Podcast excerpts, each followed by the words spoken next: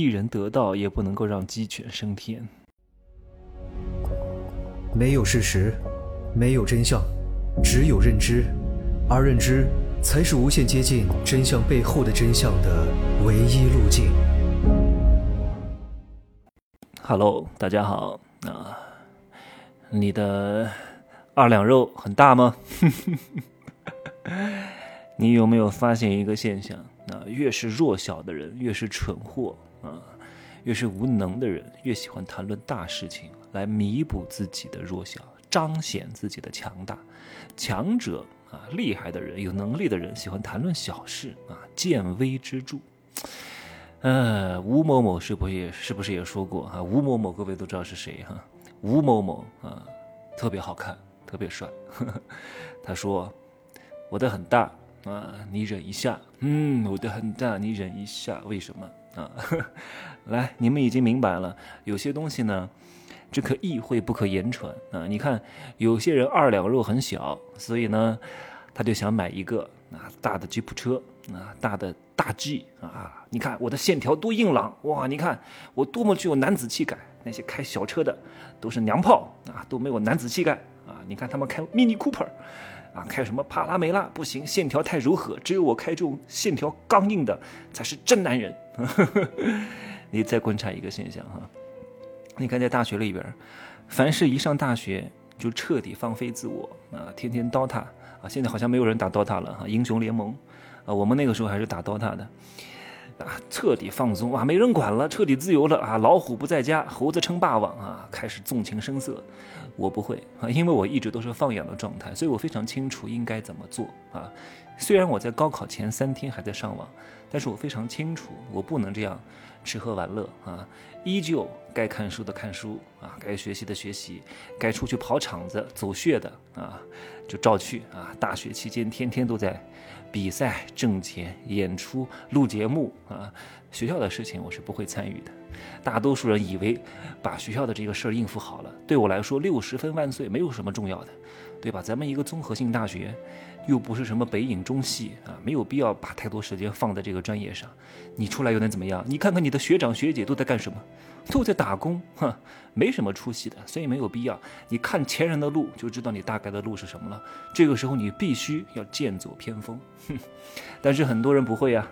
上了大学没人管了啊，天天在宿舍里边打这个打电脑游戏。我们班还是那个导演系，导演系还有表演专业嘛，对吧？包含表演这个课程啊。有些人还是挺漂亮的，漂漂亮亮的小伙子。结结果呢，我们宿舍就是一进去刚刚刚进大学的时候啊，又会唱歌又会跳舞，形象也不错。结果每天就是外卖啊，那个时候还没有这个饿了么啊，都是打电话叫外卖，然后送到这个宿舍来。除了上课就是在打游戏啊。大四毕业就跟怀了十月怀胎一样，我的妈呀！现在呢变成了芸芸众生啊，还天天找别人借钱，一个月呢估计也就拿个三五千块钱，在一个非常非常小的城市，可惜了呀！这个是什么叫过度补偿？太多人都会遭此劫难啊！你不懂得控制自己，你就会遭遇到过度补偿的陷阱。我昨天呢还发了一个朋友圈啊，也是关于这个方面的。引发了部分人的反对和激烈的对抗啊！我说，不存在说什么一人得道鸡犬升天的事情。各位，鸡就是鸡，你再想把它变成凤凰，打扮成凤凰，它依旧是鸡，它也飞不上天空的，顶多就是扑腾两下翅膀，哎，过个五秒钟又掉到地上去了，它只能低头啄米。你别想把它变成凤凰。什么叫一人得道鸡犬升天啊？各位，如果一个人没有做出。非凡的价值，你给了他非凡的财富，你是在害了他，对吧？所以我说，你不需要因为你发财了之后，让你的父母过上了锦衣玉食的生活，他们不配，懂吗？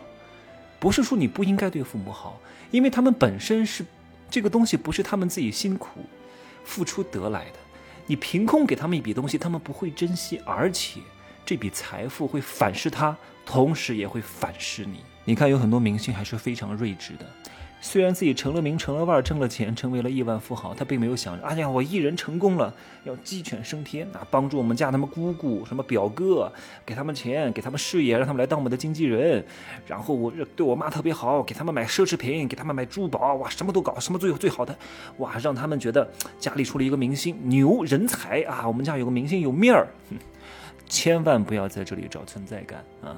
你看去年出事的那个郑某啊，就是非常典型的一个负面案例啊，也不请专业团队，也不请专业的经纪人，对父母特别好，美其名曰孝顺。各位，绝对不能太孝顺。好好的把我之前的有一节课我讲过哈，入世十三节当中也讲得非常清楚，亲情、爱情和友情的本质逻辑应该怎么对待他们啊。然后呢，免费节目当中也有一课叫如何孝而不顺。然后你看那个郑某对他父母特别好，锦衣玉食啊，然后给他们特别多的财富，然后他父母嚣张跋扈，到处炫富，生怕别人不知道他有了一个宝贝女儿，有了一个当明星的女儿。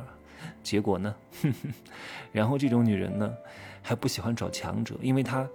太有掌控欲，他可能从小太缺失这个方面，被家里管得太多了，所以呢，成年之后功成名就之后，很希望掌控一样东西，然后就找了一个弱男，结果弱男把他反噬了。你再看看那个杭州保姆案，为什么会发生？各位，为什么？是因为这个保姆太坏吗？为什么这个保姆坏？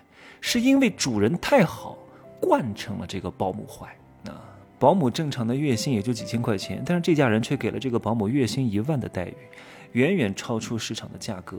啊，但这个保姆不会知足的，他反而会更贪心。他不会觉得你是礼贤下士，他还觉得，诶诶，我居然月薪一万，那我多能耐，我多厉害，我配得起一万块钱的薪资。然后呢？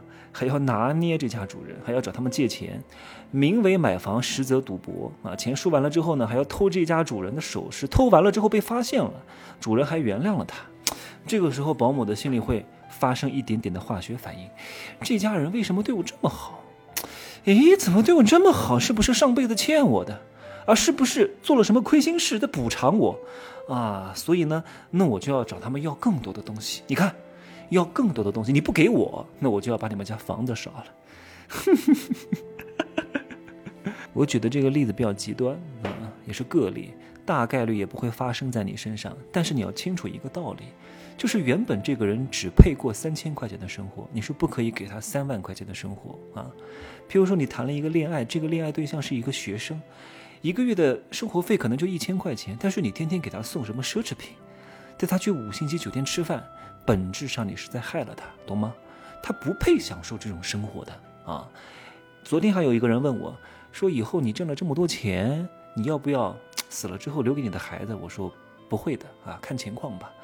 因为如果他值得啊，也不需要我的钱；他不值得，也不配要我的钱，就这么简单。如果他就是一个废柴啊，没什么能力，是个蠢货，他不配拥有我的钱的，我也不可能给他。给了他，他就会变成一个大蠢货。而且会贻害四方，就这么简单，好吗？各位好好的领悟我今天讲的精髓啊！一份耕耘一份收获，千万不能让这个人德不配位啊，孝而不顺，好好的领悟啊，你才能够成为人生的大赢家。千万不要贪心不足蛇吞象，就就这样。